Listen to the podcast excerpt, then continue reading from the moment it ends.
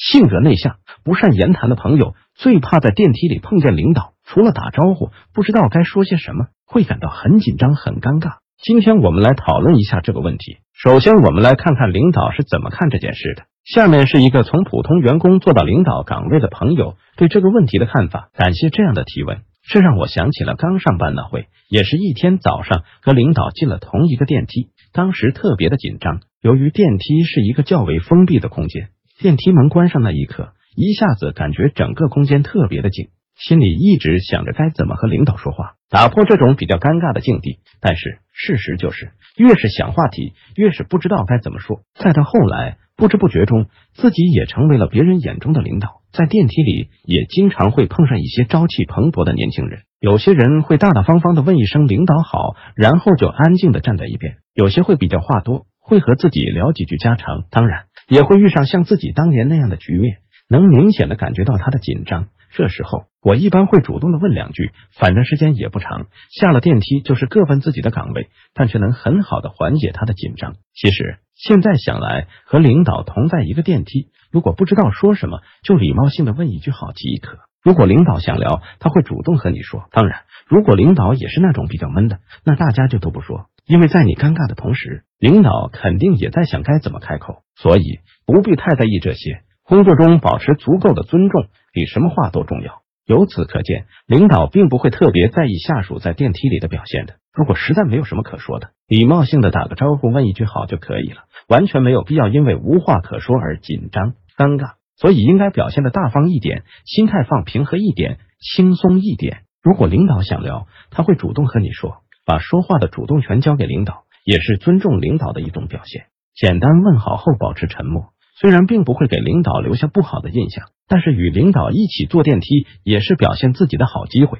与领导拉近关系的好机会，给领导留下好印象的机会，与领导沟通交流的机会。如果保持沉默，就白白的浪费了这个机会。如果我们不想保持沉默，想表现一下自己，应该怎么做？应该注意些什么？应该说些什么呢？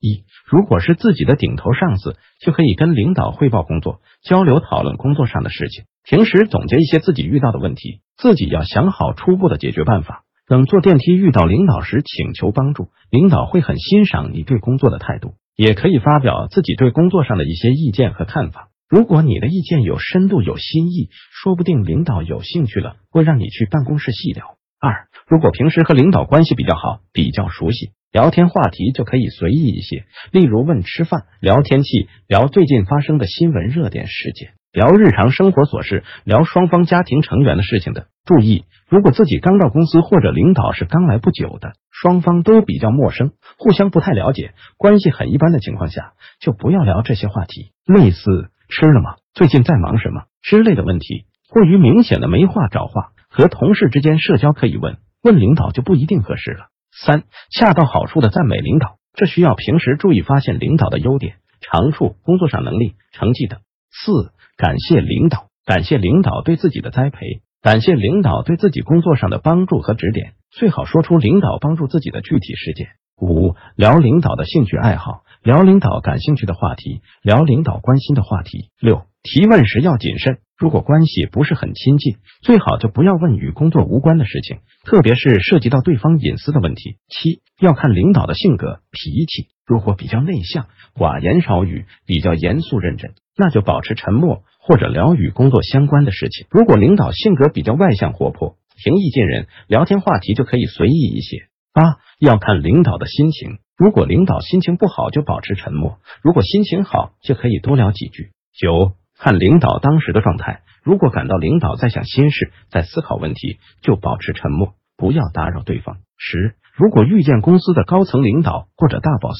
礼貌性的打个招呼总好就可以了。如果领导不认识自己，可以简单的做一个自我介绍。大领导可能主动和你聊天，问什么答什么即可。理论上来说，问好之后，话语权在大领导，尊重为先。他不问，你不说，除非很熟悉，否则不要主动挑起话茬。十一，电梯上如果人很多，保持沉默即可，没必要没话找话说。十二，不要轻易对公司的人或是做评价，特别是负面评价。也不要在领导面前抱怨、诉苦、发牢骚。十三，在电梯里减少小动作，不要撩头发，打开相机自拍会给领导不踏实的印象。十四，不要闷头玩手机，你一玩手机给领导的感觉就不好。十五，注意电梯礼仪，门开了之后伸手示意让领导先进，进电梯之后自己站在按键的位置，把视野好的位置让给领导。如果不确定领导到那个楼层，就问一下领导，帮领导按电梯。如果是到同一个楼层，